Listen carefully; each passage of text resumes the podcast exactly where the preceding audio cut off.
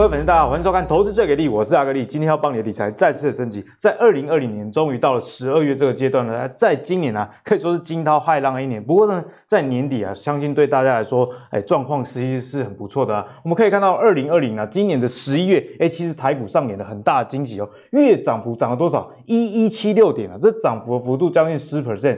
有九点三八 percent，相信大家荷包应该都满满。那在前几集我们讲了很多股票，其实也都有上涨。那相信呢，有收看我们节目的朋友绩效应该是不错。那讲到年底呢，有另外一个议题是值得大家去关注的，也就是大家常常提到的年终的做账大戏即即将要登场了。那这十六档股票是我们最近同整，诶，外资啊跟投信有买卖超，以及十月的营收年增率不错了。例如说像旺宏、新星，还有中兴电。以及东河钢铁最近的表现似乎都不错，不管是在营运上还是在股价上。不过呢，也留意到一个现象，那就是说最近啊，投信跟外资诶似乎也有在卖超这样的状况。虽然十一月上涨很多，不过我们注意到在十一月十九之后啊，其实不管是外资啊还是投信，其实都是站在卖方比较多，特别是在投信啊，从十一月十九开始啊。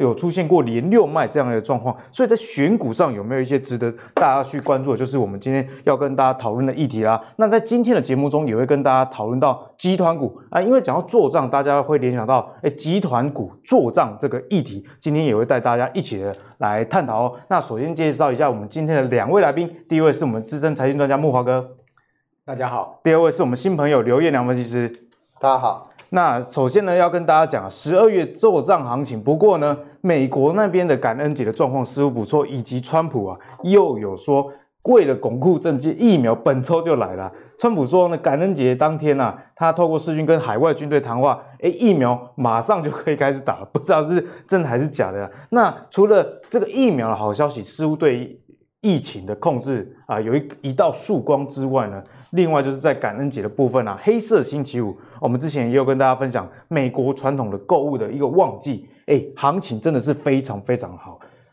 有多好呢？根据统计啊，电商的销售年增有二十二 percent，哎，是非常强的成绩。毕竟今年有疫情的关系嘛，似乎哎，大家虽然失业，而且都关在家，但是呢，这个感恩节的销售还是相当不错。不过阿格力有帮大家统计到一个跟过去比较不一样的状况，也就是有将近一半的这个下单量是用。Smartphone 智慧型手机来下单的哦，所以这种线上购物、线下取货，其实对于相关的这些商店的业绩也是帮助很大。我们也有看到啊，提供路边取货服务的零售商啊，它的网络的转换流量啊，跃升了三十一 percent。所以在美国的基本面这么好的情况下，对于台股年底做账行情会不会有一些影响呢？就要请教两位专家，可以帮我们投票一下吗？五四三二一。哎，圈圈是说会哦，会影响结账行情。我们先请木华哥帮我们解析一下。好，那当然，因为美股是全球股市之首了哈，所以这个法人操作也好啊，或者是说这个主呃，不管是啊这个主力大户各方面的操作资金，都会看美股的动态。那假设说美股是呈现一个多头走势的话，基本上台股要偏空的可能性相对就低很多了哈，除非说。呃，一些非经济因素哈，比如两岸的问题发生啊，台股才有可能逆美股之势了哈，不然，呃，我看这么多年来啊，台股跟美股基本上都是亦步亦趋的一个态势哈，所以说美股的行情呢，基本上大。很大的一个部分决定了台股后面的可能的一个发展方向。也就是说，如果说美股是一个长期走空，好，甚至是像今年三月这种大跌行情啊，你说台股要撑在那边呢，要多强？我看这个几率也不大大。对，难度就提升。那那现在又回过头来去看哦，这个美股后面哈，感恩节之后到圣诞节，甚至呢一直到这个明年一月美国总统就职日之前呢，美股是不是有继续上涨的一个力道了？哈，因为现在目前大家在观察说啊，哦，这个拜登。呃，上任之前呢、啊，川普最后一个月啊，会不会做一些 大的动作出来搞一些飞机啦？哈，所以市场是比较担心这件事情。再加上美国的这个呃纾困法案呢，哈，呃所给予民间的一些呃救济的资源啊，哈，最近啊，美国财政部也有一些感觉起来要把它回收的味道哈。那甚至这个支票啊，可能到今年底啊就不再发放。好，所以说市场某种情况也是有些疑虑的了哈。好，那呃，不过怎么讲呢？就是说整个十一月，就如刚刚我们主持人所说的哈，台股不管是上市上柜哈，都走出非常亮眼的行情啊，大概呃全月的涨幅都有九趴哦，这是一个非常呃不错的一个月份。但是你说，哎，这个台股是不是全世界独强的股市？并不是哈，它在跟着美股走啊。比如说各位可以看到道琼指数啊，它是创下 这个一九八七年一月以来最好的单月行情了哈。道琼斯啊，整个十一月虽然说最后一个交易日这个十一月三十号。你看到它是略有修正哈，但它全月的涨幅是高达将近百分之十二哦，十二比台股还要高，百分之十一点八四哈。那另外标普跟纳斯达克指数的涨幅啊也差不太多哦。比如我们来看纳斯达克指数，它整个十一月的涨幅呢也高达了百分之十一点八，那基本上跟道琼是啊这个没有差太多的哈。那标普是创下今年四月以来最好的单月行情，好，那另外，呃，纳萨克指数也同样创下今年四月以来最好的行情。不过我自己个人观察就是说，虽然说你各位可以看到美国这个传统三大指数的涨势啊都非常非常凶猛，但各位可能忽略掉另外一个指数，它的涨幅其实是超越美国三大指数，哦，更猛的。这也就是说呢，如果美股的行情一直到明年啊。呃，第一季它是呈现一个多头拉回、多头拉回的一个行情，我个人比较倾向是这样的一个方向哈。那原则上我们就是选股的问题，选股到底我们要挑什么股票？呃，资金要进到什么样的产业里面去哈？那我个人在观察啊，其实最近这个全世界投资市场上风格有些在在在转换，风格的转换。这个投资风格转换主要两个，一个呢就是从今年的这个。呃，上涨的主轴比较偏向大型股哈，移到这个中小型股上去。所以我不晓得这个阿哥你有没有发现哈？诶，大盘最近涨没有错，但是台积电不太动。哎，台积电其实没有。台积电这一波创下五百零六块高点之后，哎，它其实这两天它是拉回到四四百八了，对不对？就卡在这里。好，虽然说今天有往上，但是呢。原则上，台积电并没有创高，可你可以看到有很多的中小型股票，现在哇是不断的在往上冒。比如说呢，像这两天最强的就是矽晶圆相关的股票。那请问环球金它是挂牌在上市还是在上柜呢？哦，啊，它是挂牌在上柜嘛，对不对？所以各位可以看到环球金啊、中美金啊，哦这些矽晶圆的股票，哎开始有表现哦。环球金已经股价创到将近快六百块，所以你会发现这个投资风格有在转换，甚至呢这个呃所谓的。传产股也开始冒出来，像我们之前在这个阿格林节目里面一直在跟大家讲，注意钢铁类股。对，钢铁类股最近、哦、你可以看到，比如说我一直要大家注意的，就是钢筋类的海光。嗯、哦，这个昨天涨停板前，呃，礼拜五又涨停板，连续涨两根停板。呃，海光，我记得我在跟大家讲的时候，大概才不到十块钱，对，好、哦，现在已经来到了将近快十五块了，好、哦，所以说短短这段时间，一个月的不到的时间，海光的股价居然涨幅是有五成。木华哥之前其实就从呃全世界的角度来讲这个矿业的部分，对，所以说。大家要开始注意啊，就是说这种投资风格的转变，除了小型股到大，呃，除了大型股转到小型股、中小型股以外，另外呢，就是不是市场资金全部都重压在科技成长型的股票上，有一些价值成长型的股票也开始浮出头。比如我给各位看一个数据啊，这个罗素两千的这个指数啊，你会发现整个十一月它涨幅是将近百分之二十，二十比刚刚的纳斯达克那些还更高。所以说。我之前在阿格里节目也有讲过，可以注意罗素两千的 ETF，叫 iShare 的那个叫 IWN 的那个这个 ETF 哈，你会发现它的这个涨幅就完全反映啊、呃、这个罗素两千指数的涨幅，中小型股的反应，整个十一月涨幅是百分之十八。好，那各位可以看到哈。道琼不错，好，各位看到这张图表哈，是一九八七年以来哈，道琼斯啊这个最好的月份。我们刚刚讲说，它创了这个一九八七年一九八七年一月以来最好的月份，就是上面这个图。可你发现罗素两千指数是创有史以来最好的月份，更猛，the best。好，也就是说罗素两千从来没有一个月涨。我刚看成是两千年以来没有，是有史以来有史以来 the best。哈，就是有罗素两千这个指数以来最好的月。嗯月份了，好，所以说大家发现，哎，这个资金开始进入到所谓相对积极比较落后的中小型股票，好，所以说呢，我觉得补基期是一个重点，也就是说呢，今年的第四季乃至到明年第一季，你要尽量找一些呃价值成长，好，或者说它是本身成长基期也相对低。你说啊，这两天为什么环球金涨那么凶？事实上，环球金除了利多消息以外，它的基期也不算高了，对不对？好，所以说在这样状况之下，这个这个主轴应该很清楚哈，所以我给各位看一下。你会发现道琼三十成分股里面涨最凶的是之前跌最多的波音，疫情受害的一个月居然可以涨了四成，吓死，百分之四十啊！这个最上面那一条就是到底是怎么样的概念啊？到底是什么样的概念？第二名呢是美国运通啊，第三名呢是 Chevron。你看到 Chevron 这个能源股也出头了，好，所以说你从这一些这个角度来看哈，我个人认为这个多头往上走压回，多头往上走压回，这种所谓锯齿形的呃一个呃走势走势应该。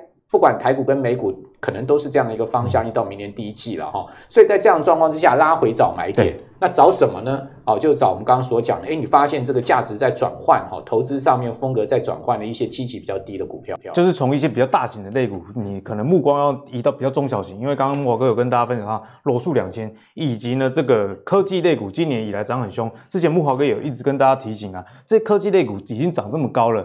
明年还能再涨到哪里去？那另外木华哥也有跟大家分享了很多低基企的股票到底还能跌到哪里去？那在最近也得到这些验证，所以呢，请大家一定要准时收看我们的节目。那接下来要请教我们的新朋友，我们的刘彦良分析师怎么看待这一波？诶，美国这个感恩节购物这么好，那会不会对台股相关的这个外资的买卖啊有一些影响？整个十一月份，我觉得它很特别，是它是一个外热内冷的行情。呃，怎么说外热内冷？会看到整个十一月份。我们台股大涨了一千一百七十六点，那外资足足就买超了将近一千一百亿，反观投信却是卖在卖了四十五亿。可以看到整个在十一月份来讲，投信基本上就是完全在在场边看戏，完全是没有在做进场。那外资是一路的大买，不过呢，外资的买超有一种特别迹象，你会发现在前面在十一月份的前十三个交易日，外资基本上几乎都是买超，它只卖超了小小卖超一天而已。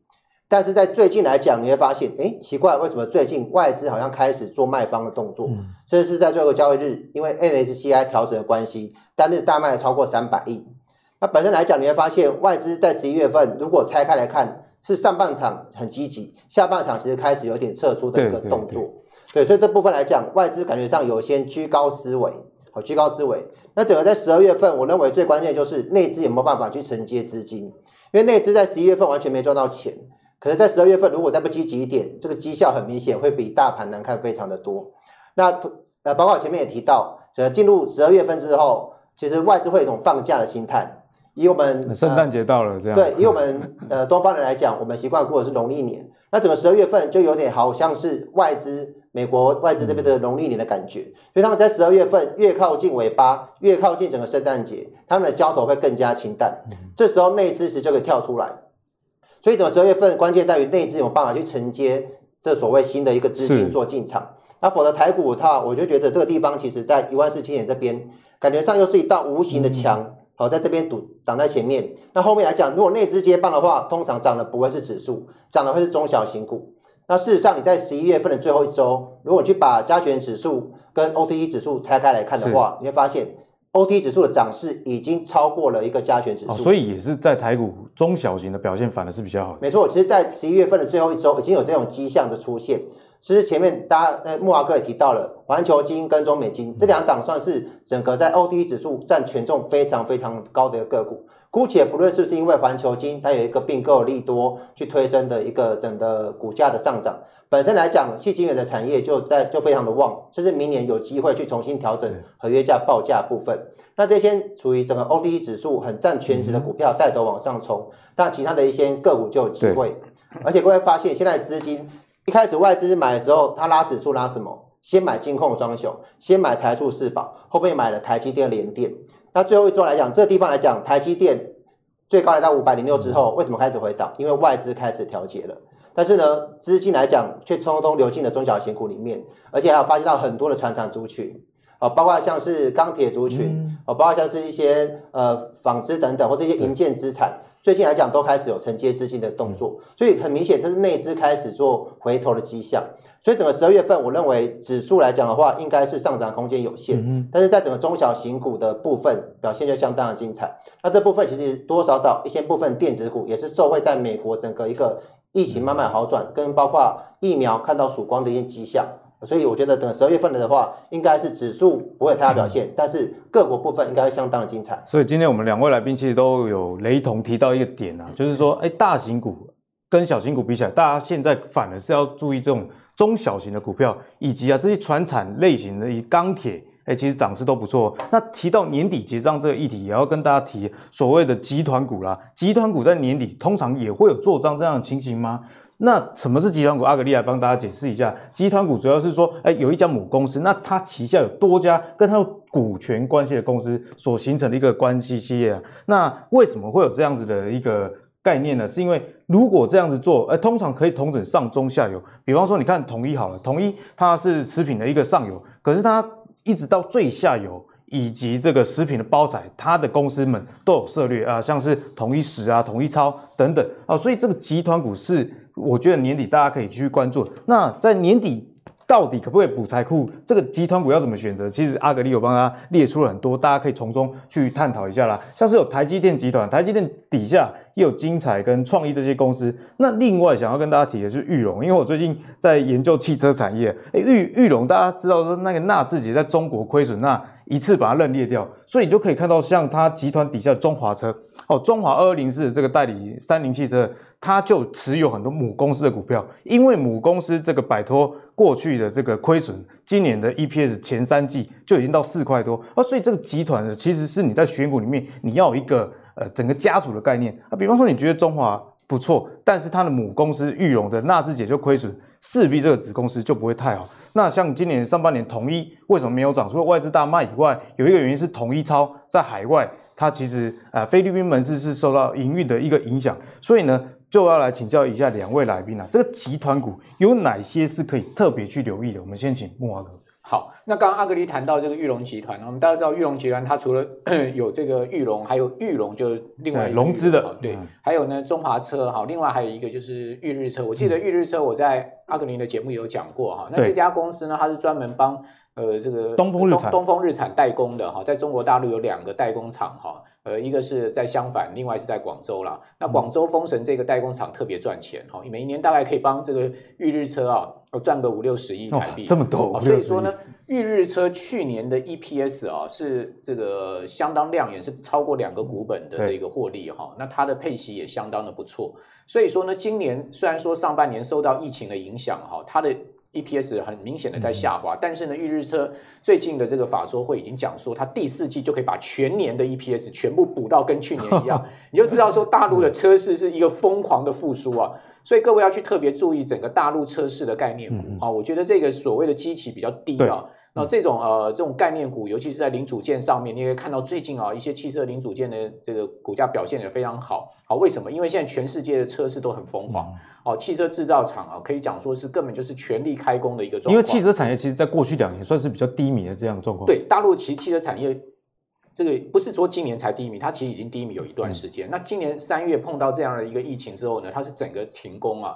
哦，那荡到一个谷底之后，现在目前是一个报复性的反弹的一个状况哈，所以我觉得现在目前的钢市啊，这个好，其实跟车市是有绝对联动关系的哈，所以这些产业都是密切绑在一起，所以你就可以去注意预日车，因为它的股价其实也不算是高。好，那呃，自从上次在您节目里讲过之后，我也发现预日车的股价也慢慢在上来。裕日车有涨，所以说玉龙集团它年底做账，当然我们可以观察。另外，我觉得在现在目前这个整个集团股里面做账。很积极的就是这个华兴、利华集团，华兴集团可以看到像华兴科哦，最近股价表现相当好，当然跟国巨啊最近股价持续在往上走也是有关系。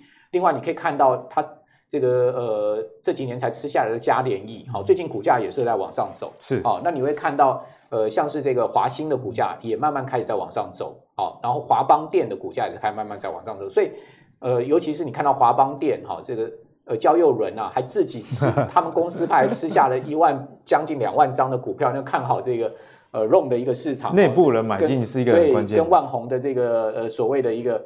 呃，同样同步走高，因为发现最近投信跟外资法人每天在买旺宏。华邦电跟旺红，其实木豪哥在很很久以前，我记得在节目中就提醒大家，是不是在在三十块左右的时候就跟各位讲，现在已经快四十，现在已经快四十了哈。所以说你可以看到这种法人，他们着眼就是基本面好，好，明年产业有前景，好，那而且呢，他们的这个我记得那时候还讲第三季旺红的财报是非常亮眼的一个状况，哈。可是你发现它财报很亮眼，跟日月光一样。前三季都不错，但它股价相对基期比较低，那你是不是就可以像这样的股票呢？三十块日月光在六十块出头，你去布局。嗯、那日月光这两天涨到八十了，对不对？还涨。日月光之前我们也在你节目里讲过，对，好，所以说呢，这一些我觉得他们在集团做账上面，如果它本身是有题材的话，那基本上他们的这个呃做账的企图心就会强。嗯、好，那另外呢，我觉得就现在目前看到就是说，像联电啊，哈，它整个集团也有这个在动的这个味道啊，尤其是联电，因为现在呃整个这个。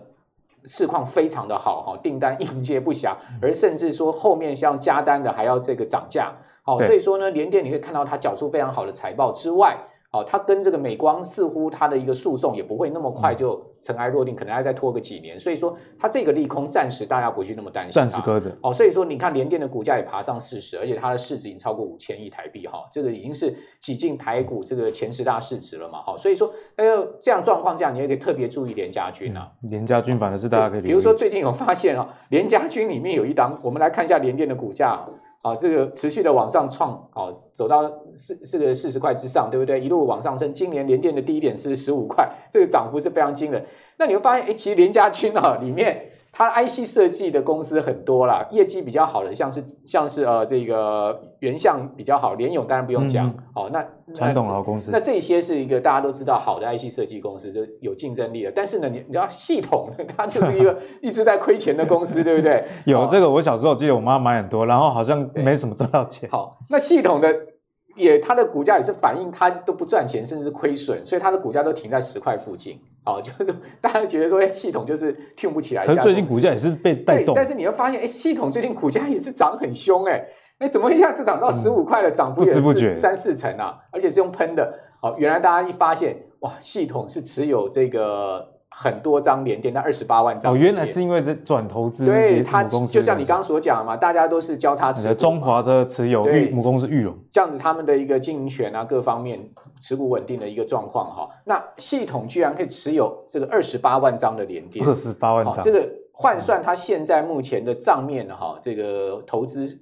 获益啊，已经是啊，如果加计第四季，现在目前联电的股价上涨，已经是超过七十亿台币。七十亿，那那系统的股本才六十亿，等于说它一个股本，它已经超过一个股本，所以系统最近在涨，并不是涨它的业绩面，嗯、大家不要搞错了。系统最近在涨，对，因为我看系统前三届营收是年减三成，结果股价狂飙，而且它 EPS 是负的嘛，那它为什么会这样涨？就因为它持有很多联电，所以只要联电股价涨。系统就有题材，原来是这样。但是呢，大家千万也不要搞错。那联电跌呢，你要寄望系统涨，那你就可能弄错方向。所以它就是跟联电的股价完全绑在一起的。好，所以说这也是另外一个我们在集团股上面可以去观察一些比较有趣的现象了。就是刚刚慕驊哥跟我们分享，哎，集团股其实你可以去关注所谓交叉持股这样的状况。像我们刚刚提到，中华去持有母公司裕隆，以及系统去持有了联电，哎，其实都可以找到一些上涨的蛛丝马迹啊。那接下来就要请教一下我们刘分析师啊，在集团股的做账这边有没有观察到一些美眉嘎嘎？好的，那整个十一月份，大家非常在讨论就是联电，因为过去来讲，台积电拼命的创新高，到最高都达到五百零六块。那台积电不是说在今年才创新高，是在事实上过去几年，就是每一年几乎都每一年几乎每一年在改写一个新高新高，甚至高到甚至来讨论要不要比照像苹果来做一个股票分割的情况，然后让投资朋友更容易的入手。好，那在台积电已经涨不动之后，你会发现，哎，最近外资在卖台积电，但是它并没有大举卖超联电，因为反而联电这个过去大家没有人去理会它，想说跟台积电技术哪可以比啊，差太多，对，然后被拉开很远了，就最近全部把单子都跑到联电过去，哦，主要是因为美国这边在打压中国的中芯半导体。那中芯半导体本身它的技术远远不及台积电，可是呢，跟它重产品线重叠比较深的却是联电哦，所以这个情况也带动整个联电的一个业绩有非常大幅度的提升。对，然后外资就一家一家的跑来了，每一家都跑来调升一个目标价，所以联电这一波也从二十几块钱一口气涨到四十几块。那这个联电呢，它在大涨之后，我们前面第一阶段提到，要找一下有没有什么是相对低档的。那我们现在以联电集团来看好了。那联电集团，我大概把它分成整个一个三个一个一个部分。哦，首先来讲的话，它是优于大盘。那大盘在整个十一月份上涨大概百分之十嘛。那像是联电系统跟它的新兴来讲的话，其实都大涨了超过三成。对。那当然联电是一个老大哥没问题。然后系统刚才如慕驊慕驊哥所讲的，它持有很多的联电，所以系统它的基本面真的不怎么样。但是呢，它是 人家讲母凭子贵，哎，它是子凭母贵，跟人家相反。对，反而是因为联电很好，它被带动了。那最新兴的话，就是因为本身 ABF 窄板跟 BT 窄板这个景况，呃，景气是非常的一个好的关系。那再来，大家与与大盘同步的，就是联永、智源、原相，其实它们涨幅大概也都落在十个百分点附近，也就是说，比较像是跟着大盘在涨，并没有特别特别强劲。但是我觉得我们在第一阶段提到，我认为在进入十十二月份之后，你要开始留意的是相对低档的。哦，所以逊于大盘的，你觉得？对，我倒觉得这有机会落后补涨。那前提是它并不是业绩不好，如果他们表现输给大盘，但是业绩很烂的话，那当然不值得大家做留意。这边可以帮那个叶娘补充一下，因为阿格里有帮大家通整联家军嘛，刚提到这个逊于大盘的联阳，以及在盛群的部分，哎，其实前三季的获利啊都是年增这样的状况，特别是联阳年增六十六 percent，所以似乎这种比较低基期业绩也不错，也是一个选股的方向。对，没错，我倒觉得他们有没有可能是被市场忘记遗忘了？可能大家把目光都集中在像联电跟持有联电很多，跟 ABF 载板，因为每一档股票包括南电、包括景硕、包括欣兴，因为外资就拼命的出报告，所以大家目光都过去了。今年以来，其实从年中到现在，新兴也也一直都在被讨论的一个范围。欣兴大概年中的时候大概六字头而已。你说它涨得非常非常凶，可是相对在低档，你去看联阳或者是它的盛群，它的业绩是相当的好。你先以联阳来看的话，它本身是做笔电相关的一些就是输入输出的控制 IC。那笔电今年受惠在疫情的影响，其实笔电相关的公司他们的业绩都相当不错。那以联阳来讲的话，它的前十个月的营收就年增了三成，那包括获利的部分，今年获利是有机会创下一个历史新高的动作。那我们知道，就是让股价是反映未来。那假设已经知道它的获利有机会创新高，但股价相对来讲却没有什么涨到，涨幅相对落后，那我认为它未来就会它的投资价值就会浮现的。在盛群部分，呃，盛群部分做的是 NCU 微控制器。那微控制器的话，它在一个现在最大的消息就是意法半导体它有一个所谓的罢工事件。那这种他们的罢工之后，整个 NCU 的部分，不管是八位元或三十二位元。他们其实的的一个交货拉的周期都拉长了。这部分来讲，中国的厂商已经开始涨价，但台湾厂商还没有这样的消息。哦，所以后未来可能受惠于这个议题。对，因为通常来讲，中国厂商它都是先涨，涨了之后呢，我们台湾厂商就很容易做一个跟进的动作。嗯、所以我认为盛群也许在接下来的就有机会传出，它要开始调整产品售价，那、嗯、到时候就会吸引到很多市场资金做一个进驻的。所以在联家军的部分，这个逊于大盘的，反而是观众朋友可以多加留意啊。对，毕竟很多人不敢追高。没错，因为现在大家指数来计来到将近一万四千点，大家都怕追在高档嘛，所以当然是找一些相对低档，但是前提是它都有具备投资价值。对，这些我觉得在十二月份就有一些落后补涨的机会。嗯、那其实呢，叶两其实还有帮我们准备联家军以外，似乎也有一些其他集团的一个观察。是没错，那联电来讲，它是过去来讲一直涨台积电，那联电大家现在所众所瞩目，是因为。它很多年没有涨，或者说它的涨势远远不远远不及台积电，所以它最近才刚刚创下十几年的新高。那台积电早就历史新高拼命的创了。那相对的，今年有一个集团，因为我们一般来讲就是母公司先去带动，对，会带动整个一个集团效应。那今年来讲，也有一些集团股的母公司是没有什么动，也是最近刚刚开始动的。那这部分就是华新科。其实的备料元件在今年来讲，大概上半年都是表现很疲弱，跟大盘完全不能比。但是在最近，尤其是十一月份表现，似乎好像有动起来的状态了。对，我们前面提到，大盘在呃十一月份涨了百分之十，可是呢，华新科，诶，它是一口气涨了百分之二十，甚至包括它的呃它的一个六一七站信昌店，然后它上游做材料的部分，嗯、它是在整个十一月份也大涨了超过两成，接近快三成，涨、哦、幅其实都非常惊人。对，你会发现这种低档的，其实有些。它的一个领头羊已经开始往上窜了。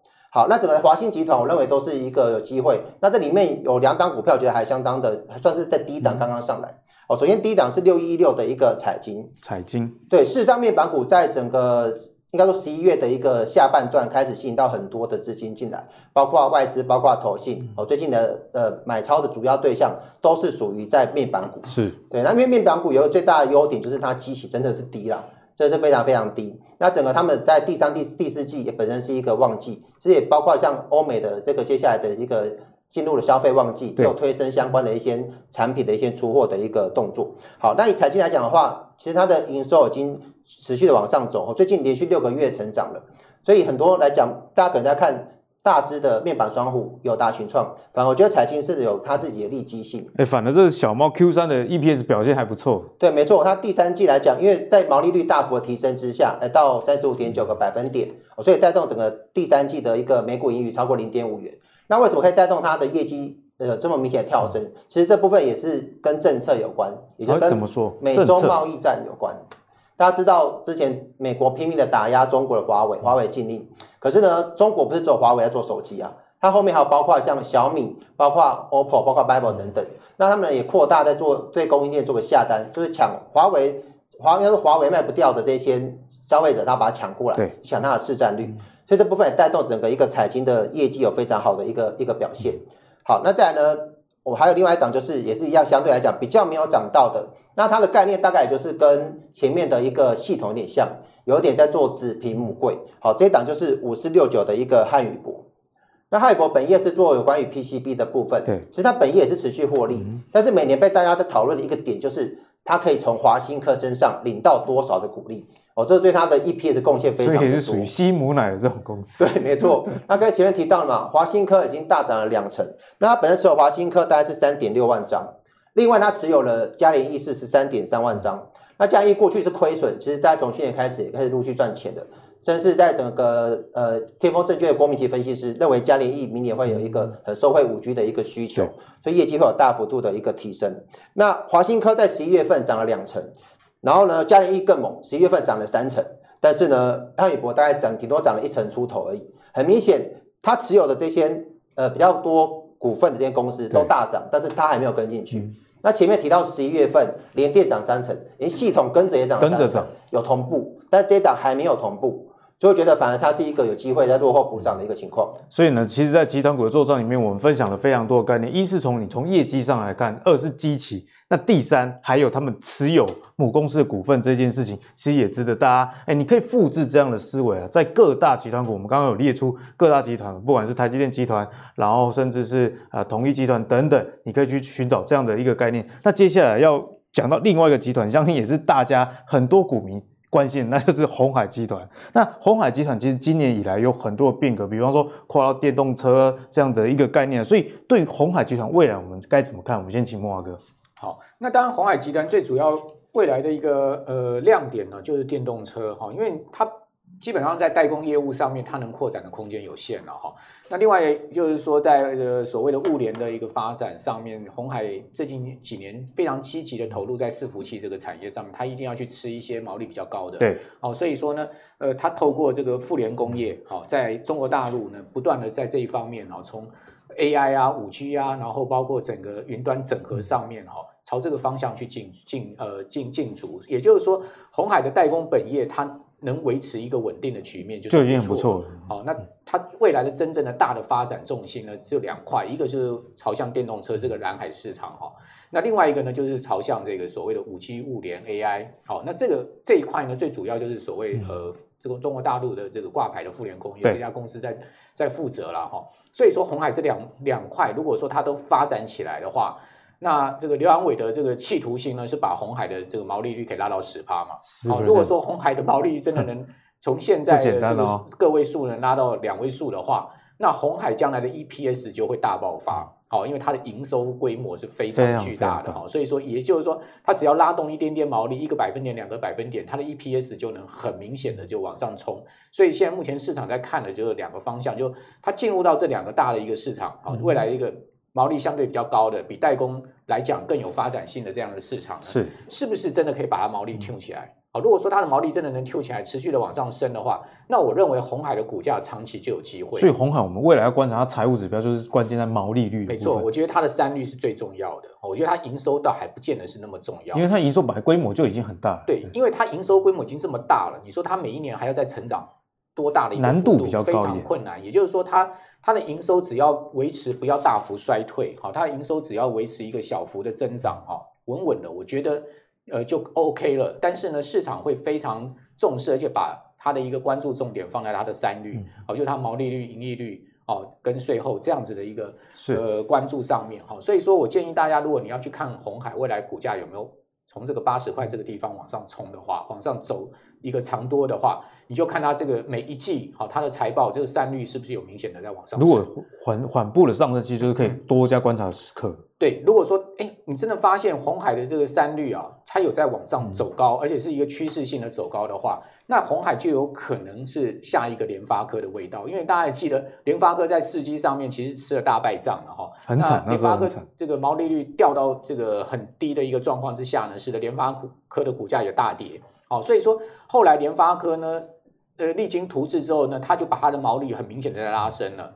好，它的三率在拉升，所以你可以看到联发科的股价就就回到七百以上，没错。好，所以说，呃，像红海也好像联发科也好，法人好，或者说市场最关注的还是它的三率了，好，所以这个三率啊，我觉得是呃，这个 IC 设计业跟红海哦，大家共同关注的方向。那因为红海过去大家都知道它的三率就是低嘛，好，因为它就是做代工，它不可能有太太多的这个利润率。但是它如果进入到电动车，好，这个领域，它如果是进入到这个五 G AI 物联网，哦，伺服这个领域的话，云端这个领域的话，它就有可能把它的毛利 tune 起来。好，所以说我觉得这个就是我们后面观察整个呃红海家族啊，它是不是真的能这个奋起直上的一个原因。对。那至于说红海的股价，我觉得现在目前不会有爆发力，因为毕竟你没有看到它这些成果出来，现在只是本质上也还没有改变。对，现在只是一个画饼的阶段。那如果是一个画饼的阶段的话，那呃市场对它的股价对它的本益比就会比较有戒心。也就是说，当它股价出现一个比较明显的波段上升的时候呢，它的它的股价就有可能会这个相对就要休息或是压回，所以你可以看到红海其实前一波有涨一波，但现在又很快的压下来，所以我也建议大家就是说你啊不需要太大的资金长期现在目前就压在红海上，反而你可以去注意红海家族里面的一些个别股票，有哪一些是值得我们大家去留意？我现在把这张表给大家看，字比较小啊，所以各位呃可能看过就好，就是说。这个就是所谓红海家族里面的成员。哇，他家族真的是大家族，超多。好，他家族非常的大，比刚刚我们看到这个联家军还要多嘛，对不对？因为联家军最主要，它是在 IC 设计这一块上面哈，由联电呃联电这个主导这些 IC 设计厂啊，他们的一个呃集团式经营。但是红海不一样，红海是开枝散叶，包山包海。对，它从设备做到这个呃模具组装，甚至做到玻璃，它什么都有。那这也是它的这个厉害之处，就是说未来如果要进入到电动车，各位都知道车车用的零组件，那不是只有手机这么、嗯、呃这样子的一个零组件可以比拟的哈。那这这也就是说，为什么马斯克当初就讲说他不认为说富士康可以去做车子了？啊、嗯，他说呃他很难想象做手机的公司可以去做车子，但是我觉得马斯克可能有点错了，因为你太小看我们红海，你可以看到当年比亚迪也是做手机，但比亚迪今年的股价涨多少？它的 电动车现在已经是做到这个中国大陆最大了哈，所以说我觉得做车有它的瓶颈，但是不是完全不能突破，只要它的整个零组件供应的系统、全球物流呃物流的系统，它的整个呃这个作业流程是很完整，那红海是具备这个条件，所以为什么红海要进入到所谓汽车这个市场，是他知道他自己有这个条件。好，所以说在这样状况之下，我又建议大家你可以注意，像之前在阿格力你的节目里面，我讲过一家公司叫正达啊，正达好，这个专门做玻璃的这家厂，那这家厂其实常年亏损哦，一路亏哦，甚至大家都亏到说觉得红海集团可能要放弃这家公司，可是你有没有发现它第三季的 EPS 转正了？它为什么第三季 EPS 转正？因为它开始切入到汽车的保护玻璃这一块上面。嗯、大家都知道，未来的电动车那个玻璃是非常重要的，因为车顶它不是钢板啊，它车顶是整块玻璃啊。好，所以说如果你一旦介入到这个玻璃，再加上未来的绿能建筑是要做智慧玻璃这个呃帷幕墙的话，那这个生意的想象空间就大了。那当然你要看它的营收跟盈余，还有。这个实际的利润率有没有上来？哎，你发现正达已经走出亏损，所以你们发现它今年的股价是持续在创，已经不是概念这样的一个阶段。哦、呃，这个是正达的这个股价的走势，各位可以看到，它年年初的时候它的股价不到七块，好，那这一波它股价最高冲到十八块。那你说啊，冲到十八块很投机，没有错。问题是，你有发现它压回，其他压回的幅度没有很大。好，那它压回呈现的还是走在季线之上的一个。呃，相对比较强势的态势，那这个就可能就有后面就有味道了。嗯、也就是说，如果它只是一个题材面，对，哦，那它可能就会出现一个长波段的压力。只是烟火放完，大家就跑了嘛。对，它可能有，它可能会破整个整个走势会破季线，然后持续探底。但它没有哦，你可以看到它的股价其实是呈现一个波波浪式的一个，而且是一个相对偏多的一个态势哦。那今天正达又，我们现在这个录影的时间，它又涨了五趴。哦，所以你会发现这种股票它似乎就有它的转机味道在哈，因为着眼就是红海未来这个整个电动车市场的机会，所以我要建议大家可以注意哈，就是说红海这些相关像以盛啦，哦像正达啦，哦那像呃讯芯啦，哦这一些它有进入到所谓电动车市场，甚至新普那个就不用讲了，那个在做电池上面，它一直以来都很绩优的，它的呃 EPS 是好到不行的一家公司了，对不对？又减资之后。它的 EPS 就更好，所以说你可以看到这几家公司就是所谓的红海电动车的一个最主要的支柱了哈。对，那当然它后面还有它其他发展，比如说群创做这个未来的这个汽车的面板，好，这些呢我们都可以观察。好，那另外一家公司我记得也在阿格里节目里面讲过，就是金鼎。哦，金鼎前三季的 EPS 就超过十一块了。对，金鼎前三季 EPS 超过十一块，它相对在半导体设备股里面，它是本益比相对偏低的哈。因为半导体设备股平均的本益比大概都有三十倍左右，但是金鼎你算一算，它的股价现在目前的本益比还不到二十倍，哦，那金鼎又是应材最大的代工厂哦，那它的百分之六七十的营收都是来自于应材。那大家知道应材今年的股价是涨翻天了哦，那整个半导体未来的这个设备资本支出是非常大的一个大市场哦。那金鼎作为应材 Tier One 的这个供应商，那你就知道说，假设应材在亚洲。台湾接更多单的话，那绝对少不了金鼎这一块。对，没错。所以说，我认为大家可以去注意金鼎这种股价，它比较温吞，但是你可以看到它就稳稳在上。其实有整理完的这样一个态势哦。对，然后因为它这种股票，我觉得买起来比较安心的是什么？当它股价大跌或者有回撤的时候，你不用太担心的是，因为它有业绩保证啊。所以我们刚刚提到前三季就超过一个股本，它前三季就已经是十一块了哈。那甚至它现在目前的竹南二厂已经在动土了，也就是说它还在扩产。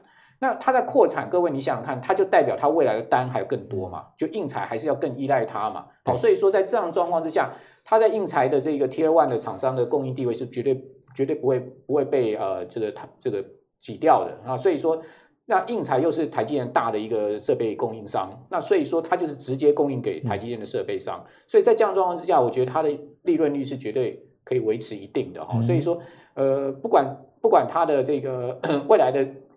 营收展望如何？至少它的 EPS 不会少。是，那 EPS 不会少，至少你在这种股票上面，你股息不会吃到亏。好，所以说逢拉回这些好股票，我觉得大家可以去注意了。其实木华哥刚刚分享的概念也是延续我们上一趴所讲的嘛。你要在诶一个很不错的产业方向里面去找，诶不管是业绩不错还是基期低的，那经理就有符合这样木华哥刚刚前面所提到的这些原则啦。那接下来要请燕鸟怎么看待鸿海集团这一波的一个新的方向？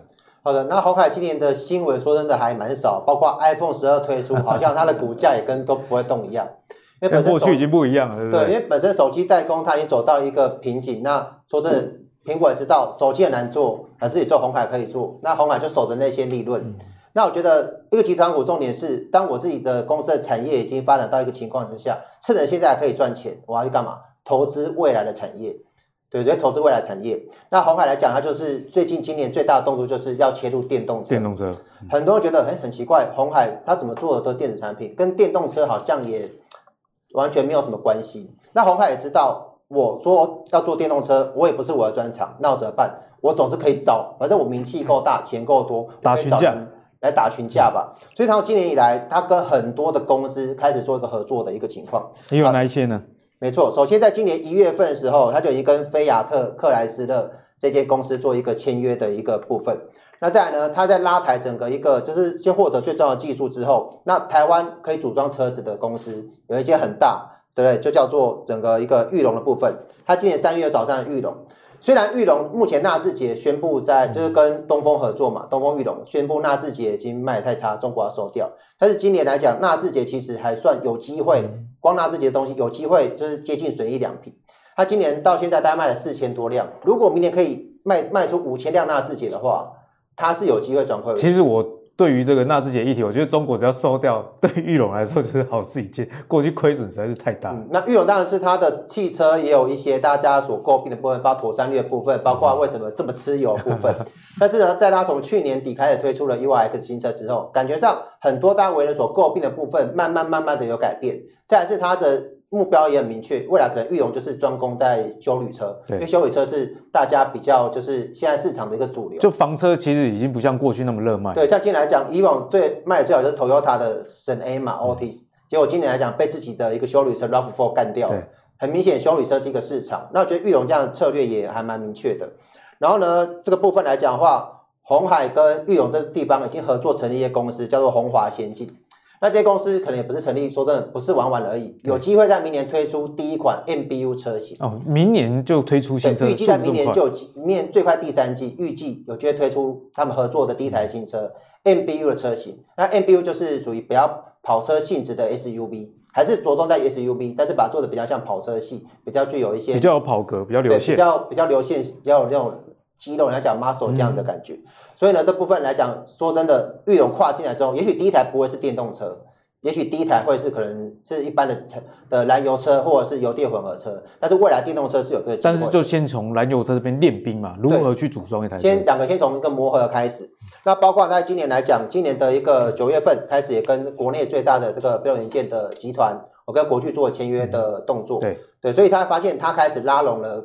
我们台湾很大的两个一个集团，包括裕隆，包括国巨，包括一开始最年初是跟菲亚特克莱斯勒合作，他打群架，甚至他成立了一个叫做 NIH 的一个一个平台的部分。那这平台呢，主要就是在就是开放式平台，他想要做的是电动车的 Android。其实我们国呃应该说一般手机的系统就是 iOS 跟 Android，那 iOS 当然是属于苹果自己的部分，比较封闭式的，比较封闭式的，Android 比较开放。那他也想要去去把这个样的观念延伸到电动车上面。那目前这个平台在全世界，不管软体或硬体公司，哦，加起来已经超过了九十间的一个企业做加入。也就是说，未来它整合这些资源之后，反正我不会做，但是我找了很多人都会做。红海只要负责做的是整合资源的动作，就可以做出很不错，也许这 CP 值很高的一个电动车的一个部分。好，那整个红海来讲，其实他自己的公司也有先做一些汽车相关零组件的，我觉得这是有部分做直接做受惠，是很明显嘛，就是你有什么我有什么，大家拿出自己有东西，然后有红海做资源整合，整合完之后交给玉龙做生产，它就可以做出一台很不错的车子。好，那红海下面来讲，大概我觉得有三间公司是属于在这一块是比较有机会受惠的。哦，首先第一个就是刚才木华哥有提到的三一四九一个正达，做玻璃的正达，对，做玻璃的。那当然大家过去讲话它的玻璃很多，包括你可能你的手机保护壳，呃，保护玻璃是它做的，可能说真的那没什么利润。对，对，而且一个手机的玻璃才多大？对，那真正有有机会受惠是在三 D 玻璃跟甚至变色玻璃这一块。那包括各位想一下，你台车子哪边有玻璃？前后的一个挡风玻璃嘛，然后四边每一个门被玻璃嘛，包括你后视镜两侧中间的后。而且现在电动车几乎都做那种全景天窗。对，这是玻璃，然后包括全全景天窗的部分，所以他希望做的就是包括就是我讲的这些玻璃，包括这是你的中控台的一个荧幕这些部分，它可以切入。再来是我觉得比较有特别这一块叫变色玻璃，那变色玻璃当然有些人现在是用在建筑的上面，是。但未来你的电动车就像全景天窗就很适合，因为全景天窗最大的缺点是。你的接受太阳照射面积很大，很热，尤其在我们台湾这种国家，真的是热死。对，那以特斯拉为例，很多买特斯拉的车主，他在上面来讲，他要去装很好很好的那种隔热纸，嗯、但是很好隔热纸缺点是它颜色很深。那我如果不需要这么深的时候，我需要多一点光的时候，我不看不到窗外的风景。对啊，你贴上去之后，你就不能改了。但是变色玻璃它可以依照你的需求去调整它的玻璃的一个深浅。如果现在来讲天气真的太阳很大，我就把玻璃调深一点。诶，如果呃，天气阴阴的，我希望多一点光线照进车子里面，就可以把它调整成一个浅色。确实是蛮大的一个应用。像这个部分来讲，其实很多的车厂都有，都是一个它一个选配的一个部分。好，再是五二四三的一个以盛哦，它是包括像是做一些机构件，包括电池相关的一些结构件的这些部分，其他都可以沾到边。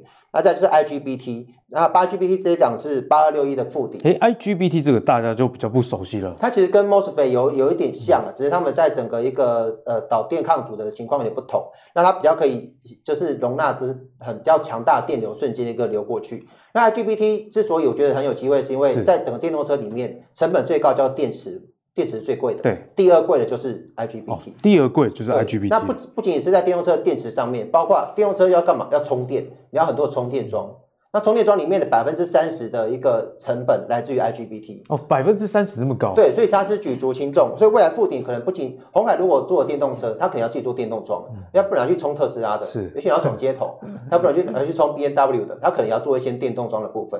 哦，所以这个富鼎来讲，应该都有机会做一些受惠。嗯所以呢，其实红海集团呢，呃，旗下有这些电动车，我觉得大家不见得要把眼光放在红海身上。就像刚刚两位都有提到，正达这家公司，它今年的业绩其实也开始转亏为盈，那股价也有不错表现。那类似这样的方向呢，就可以去寻找了。那刚刚呃，刘分析师有跟我们提到嘛，IGBT，哎，这是大家比较少听到一个概念，其实大家可以多加去琢磨。最后呢，就来请教两位啦，在年底做账行情。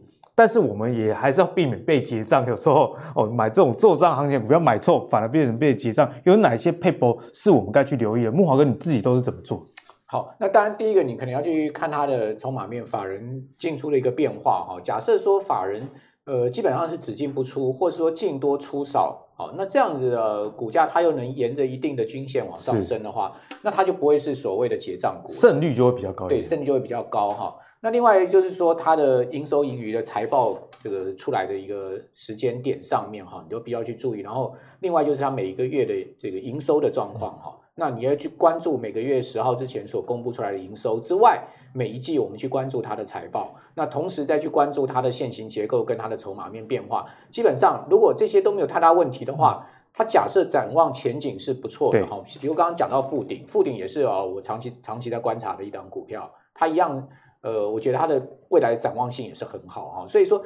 呃，最近富鼎的股价它就比较黏了哈，它上去之后压压回，上去就压回，但是你会发现它，诶，它压回其实四十二块那个地方的支撑都很强，好，就不太会去破那个地方。对，好，那你再去观察筹码面没有太大变化，那如果说它的展望面进入到电动车这个市场，它是有很机会，再加上 MOSFET 现在的这个涨价的题材缺货的一个问题的话，那这些股票呢，应该就不会是一个结账的标的，好，也就是说反倒压回逢低是一个买点了，但。基本上，另外一个条件就是说，短线上面它的一个股价角度上面太陡，好，改变了一个角度上升的一个情况的话，你可能短线就要稍微拔档一下。好，然后下来之后再接回来。大概我一般操作上面会用这样的短中长线的一个操作策略。其实我一直觉得木华哥你的操作很全面，就除了基本面以外，其实技术跟筹码也是同步要观察了。是，我觉得其实，在投资上可以多参考木华哥这样的方向，也是你不要把自己定义哦，我就是基本面的啊，我就是筹码派，我就单纯技术派。在现在这么竞争的一个情况下，各种软体都有，我觉得把所有的指标呃统整起来看，可能是可以提高。提高胜率更好的一个方向。那叶娘，你在操作这种结账行情的时候，你有没有一些 paper 可以分享给我们？好的，那本身十二月份，因为外资它是一个比较短线放假嘛，所以投信这这时候就有机会过来。反正少了外资，我当老大，它的这些地头蛇就冒出来了。好，那地头蛇来讲，它就有机会去。地头蛇的概念。对，所以十二月份通常来讲都是投信可以。自任任意发挥的时候，但是呢，如果你要小心，因为投信它有一些限制，它有持股的限制。那每档基金投资一档股票的上限不得超过百分之十，所以当如果某一档股票来讲，它的投信持股已经满到很高的时候，然后你发现股价好像都不太动，你要小心，它后面不会再涨。你想说，诶，投信还没有在卖，应该还会再涨吧？但是你要去想，为什么投信买下去之后它已经不会动？因为它涨了一大段了。那后面来讲，经纪人通常有一个惯性就是，我们是比绩效的，怎么比绩效？我跟大盘比，再什么？我只要比你好就可以了。嗯、所以你也有，我也有，那看看谁先出第一刀嘛。对，你也有，我有，那我就先卖，我先砍你的绩效。那会这样，后续可能会有多杀多这样状。就是互互相互砍绩效，没办法，这是一个竞争的一个市场，包括投信经纪人也是要比拼绩效。嗯、所以你会发现到有些股票，如果投信买了很多，买到的情况。已经持股很高的时候，你这时候你要特别小心，不要去追的。对。但相对来讲，如果有些是相对低档，可能投信的持股刚刚从什么一趴、两趴、三趴慢慢加上来的话，代表说很多投信在卡位。那这或者这种情况，哎，你有我没有，我需要输你，所以你有，哎，我要赶快来买，而且我要买盈利。所以这变相来讲，这是两种不同的差异。